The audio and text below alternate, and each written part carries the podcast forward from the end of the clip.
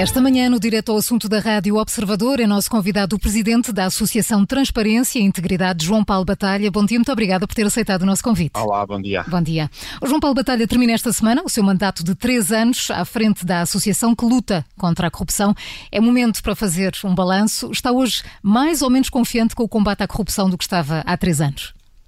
Ah, bom, ah, virando o avesso as frases feitas dos políticos, eu saio de consciência intranquila e com a sensação do dever incumprido. Um, pelo menos com a, com a, certeza de que a organização ficará em boas mãos, mas de facto não temos tido avanços significativos no combate à corrupção.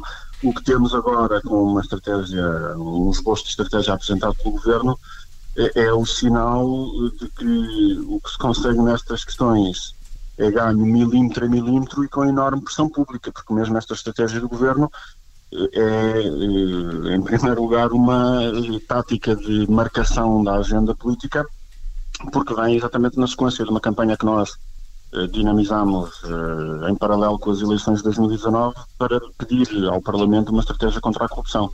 Uhum. E, portanto, não é por acaso que o Governo anuncia o seu grupo de trabalho no dia em que nós vamos apresentar a nossa petição ao Parlamento e essa petição só é discutida no plenário já depois do Governo ter apresentado os seus bolsos. Ou seja, conseguimos de facto pressionar para que haja um mínimo compromisso, mas esse compromisso é sempre relutante e sempre com medidas insuficientes. Aliás, sobre esse, sobre esse pacote contra a corrupção que o Governo apresentou, João Paulo Batalha escreveu um artigo uh, que tinha o título Malta, desta vez é que vai ser. Uh, há aqui uma ironia, obviamente. Uh, isso significa que não acredita que, além das, de mais um pacote legislativo, mais uma série de medidas anunciadas, depois no terreno alguma coisa muda? Eh, não porque este esboço do governo nem sequer identifica exatamente o que é que pretende mudar. Ou seja, não tem uma visão, não tem objetivos claramente definidos e, aliás, é sempre uh, dúbio na maneira como está redigido, que é dizer sim, é preciso fazer alguma coisa, mas já se tem dado a fazer isto e aquilo e aquilo outro, e portanto vai fazendo até uma coleção das alterações legislativas que se fizeram nos últimos anos. E portanto é um documento que não percebe porque é que as coisas não têm melhorado, apesar das várias alterações legislativas, apesar de andarmos sempre a mexer em leis, o próprio documento estratégico do governo não percebe porque é que isso não tem resultado e, e, e portanto, não tem nem a visão nem a ambição de, de facto, cobrar, eh, quebrar com um conjunto de uh, más práticas estabelecidas e uh, o que era fundamental mudar as culturas de poder.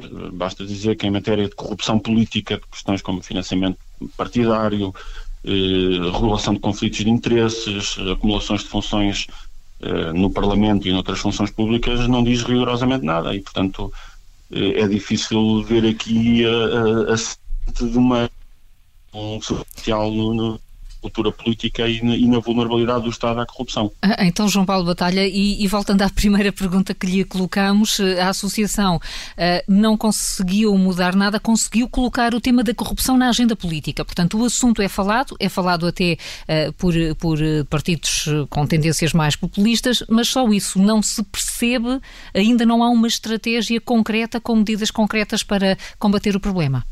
Não, ainda não há uma estratégia vimos uh, não, não três anos, mas ao cabo dos últimos dez que comemoramos agora, o assunto que é um tema tabu, questão política, e, e vamos conseguindo uh, envolver e responsabilizar os decisores. De facto, a abrangem da, da generalidade dos partidos continua a ser relativamente tática, ou seja, aproveitam-se do escândalo que estiver eh, na ordem do dia se trazer dividendos políticos. João Paulo Batalha, se... desculpe interrompê-lo, mas estamos com algumas dificuldades em ouvi-lo. Vamos desligar e voltar a fazer esta chamada, está bem? Para okay. ver se voltamos em melhores condições. Certo. Até já, obrigada. Até já.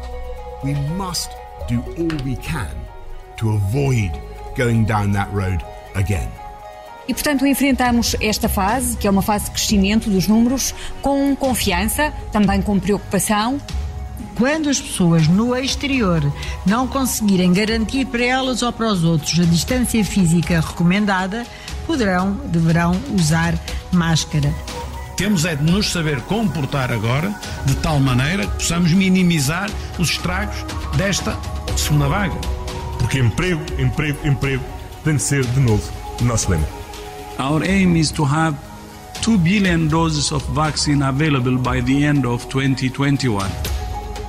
Como vai ser a vida em Portugal e no mundo depois do confinamento? Os avanços científicos, as mudanças no nosso dia a dia e os sinais dos protagonistas. A luz ao fundo do túnel. Com Miguel Cordeiro, todas as quintas-feiras, às 11h30, na Rádio Observador e sempre em podcast.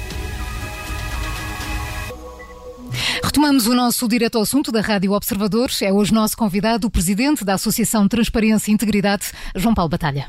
Uh, João Paulo Batalha, estávamos a falar uh, precisamente daquilo que uh, foi feito ou não foi feito na, na, na, questão da corrupção. Pelo menos ela está na agenda do dia, isso é, é claro. Um, estando elas tão, tão visíveis, o tema sendo debatido tanto na, na comunicação social, onde é que para a, vontade dos líderes políticos em lidar de frente com o tema? Essa continua a ser a grande questão. Os partidos têm uma relação muito tática com o combate à corrupção. Se, há, se o escândalo do dia não toca ao seu partido, todos tocam nesse também. Não se dizem à justiça o que é da justiça e mais nada. E, portanto, os, os partidos políticos ainda não perceberam a centralidade desta questão continuam a ver o combate à corrupção como combate a um fenómeno criminal específico, quando é muitíssimo mais do que isso, é a questão central da própria legitimidade do regime democrático, porque não combatendo os abusos do poder eh, e os favorecimentos, os aproveitamentos, eh, a democracia está, no fundo, a deslegitimar-se. Hum. E, e, portanto, sem perceberem isso, os partidos vão tendo esta relação tática. Quando o problema da corrupção toca ao partido vizinho, todos fazem uma festa com o assunto, mas depois, verdadeiramente, ninguém pensa nas reformas das instituições que são necessárias quando muito altera-se uma lei, mas depois tem pouca tradução prática no terreno, e, e, apesar de haver alguma sensibilidade de alguns dos partidos mais novos, no centro do regime nós continuamos a ter uma cultura de poder em que partilha os despojos eh, entre o centrão, ou de vez em quando entre o, entre o PS e a esquerda, mas verdadeiramente não está interessado em fazer reformas estruturantes na, na forma como se E, e conseguimos, João Paulo Batalha, conseguimos ter alguma noção de porque é que isso acontece de facto? Há aqui, pelo menos, duas explicações mais óbvias. Uma é porque somos desorganizados e porque o país é assim uh, e é pouco eficaz uh, e, como é noutras áreas, também somos relaxados no combate à corrupção. Outra é porque há, de facto, uma intencionalidade negativa e os poderes públicos estão capturados por interesses próprios ou interesses privados. Consegue perceber, para lá de, desse, de, dessa pouca, pouca eficácia das medidas, o que é que estará na origem disso? Sim, são essas duas coisas exatamente. Em primeiro lugar, nós temos déficit de pensamento e de estudo e de fundamentação de políticas públicas a todos os níveis. Uh, Faz-se por achismos, ou por importações eh, legislativas, nomeadamente diretivas comunitárias, e portanto pensamos pouco na eficácia das nossas instituições, pensamos pouco no como é que as coisas funcionam ou não funcionam, não medimos uh, impactos e, e, portanto somos à partida um país desorganizado. E depois nessa desorganização, de facto, criam-se oportunidades para muitas pessoas fazerem negócios privados com o interesse público e portanto os dois, estes dois vícios de desorganização e, e mesmo a potência de alguns pela corrupção reforçam-se mutuamente, porque um país desorganizado não consegue reformar as suas instituições e prevenir a corrupção e dá ainda mais uh, oportunidades uh, a quem se quer aproveitar uh, do acesso ao poder. João Paulo Batalha, deixe-me tentar combater o seu pessimismo, porque conhecemos agora a acusação do caso Lex, temos um ex-primeiro-ministro, temos um ex-banqueiro considerado muito poderoso que estão a contas com a justiça. Isso não dá, ainda assim, algum sinal de que alguma coisa está a acontecer no combate à corrupção? Sim, apesar de tudo, acho que seria impossível nós termos este, este, tema como um tema central da vida pública sem que alguma coisa acontecesse. E, portanto, da mesma maneira que começa a haver eh, alguma pressão para se fazer alguma coisa a nível político, também a nível judicial eh, as coisas têm andado a alterar-se e tem, tem havido um, um compromisso maior do sistema de justiça com o combate à corrupção embora com as dificuldades todas que, que, sabemos, eh, processuais desde logo, porque o Código de Processo Penal é um bocado labiríntico, garantir a eficácia do, das investigações e dos processos, eh, mas há de facto essa vontade de, de, mexer. Agora, a Justiça devia ser o, a última linha de defesa e neste momento é a única linha de defesa. Eh, eu, eu sinto-me, apesar de tudo, encorajado por saber que o Parlamento aprovou uma resolução que diz que este esboço de estratégia do governo vai ter que ir à apreciação do Parlamento e, portanto, aí haverá uma responsabilidade do Parlamento em discutir alterações, melhorias, etc.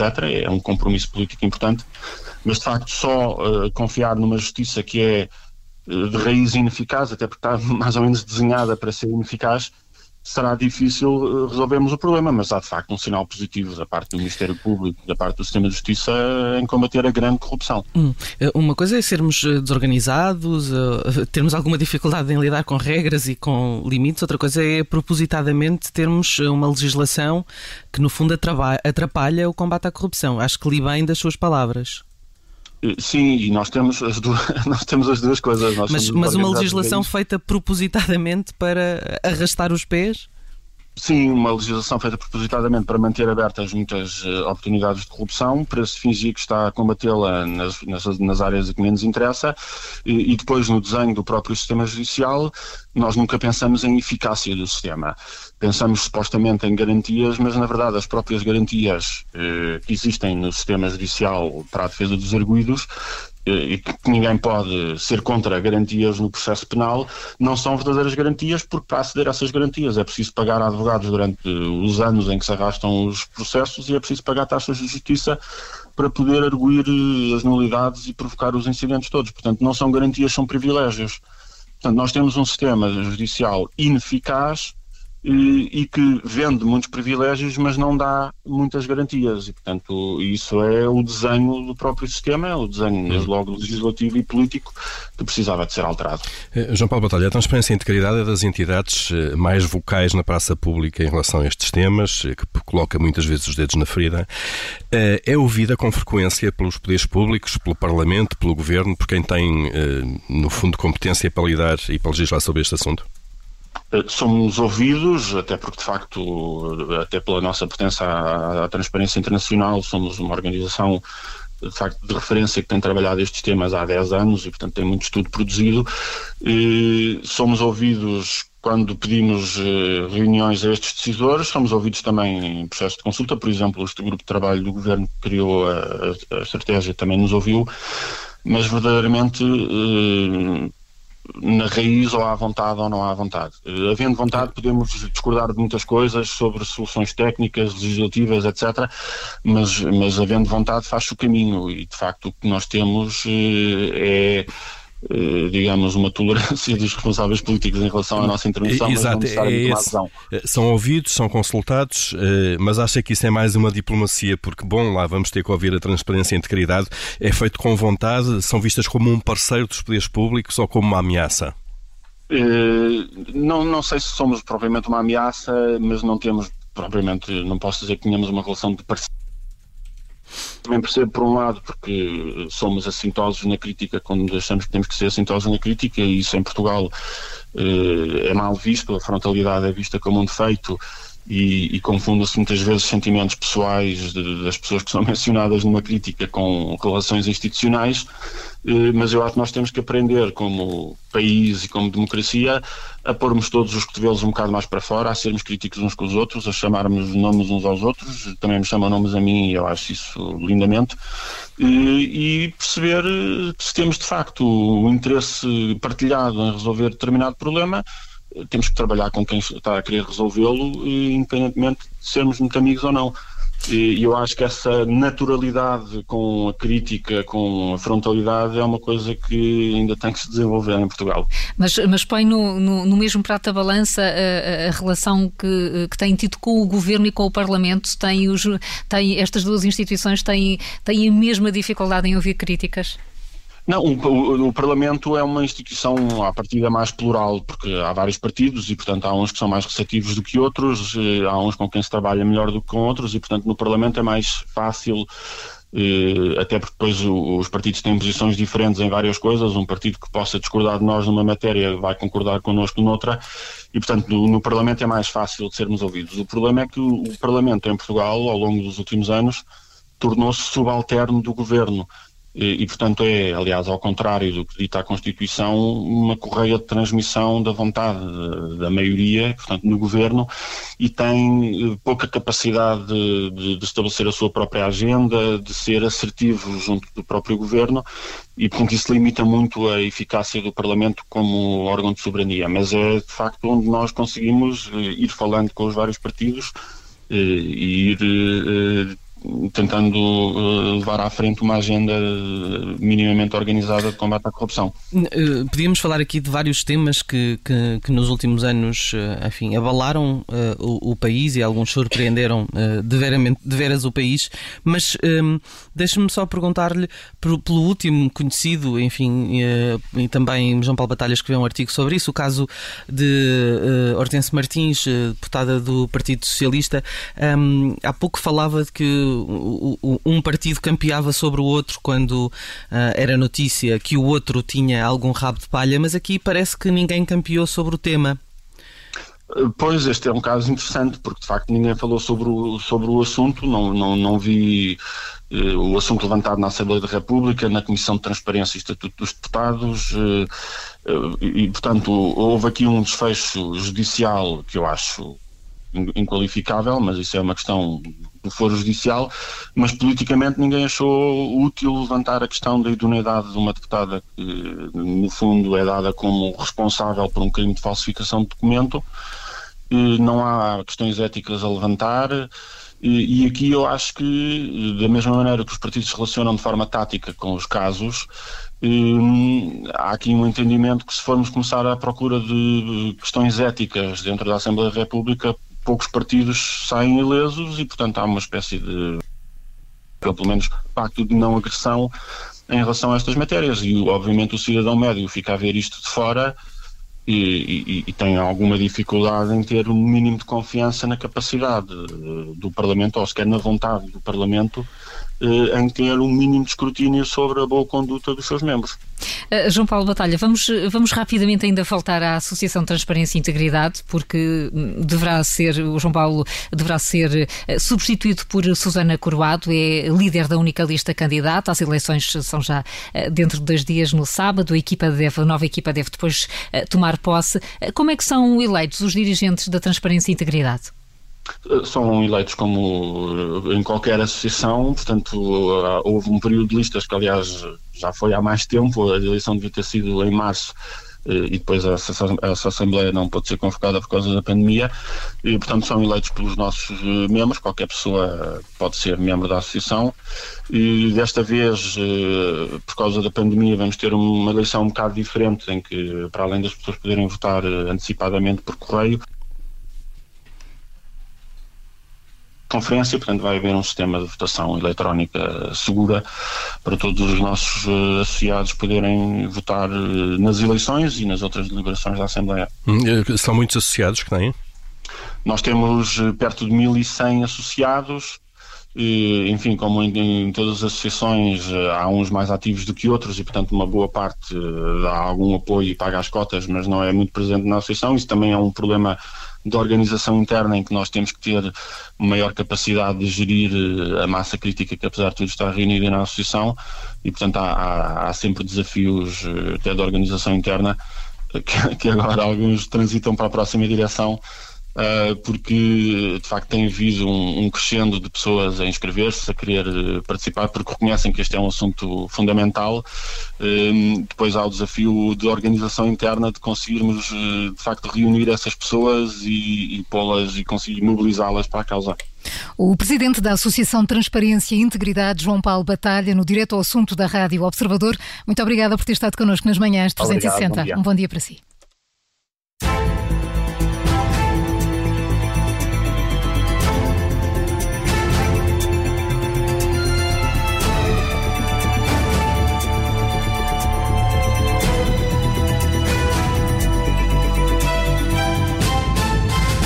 Obrigada por ter ouvido este podcast. Se gostou, pode subscrevê-lo, pode partilhá-lo e também pode ouvir a Rádio Observador online em 98.7 em Lisboa e em 98.4 no Porto.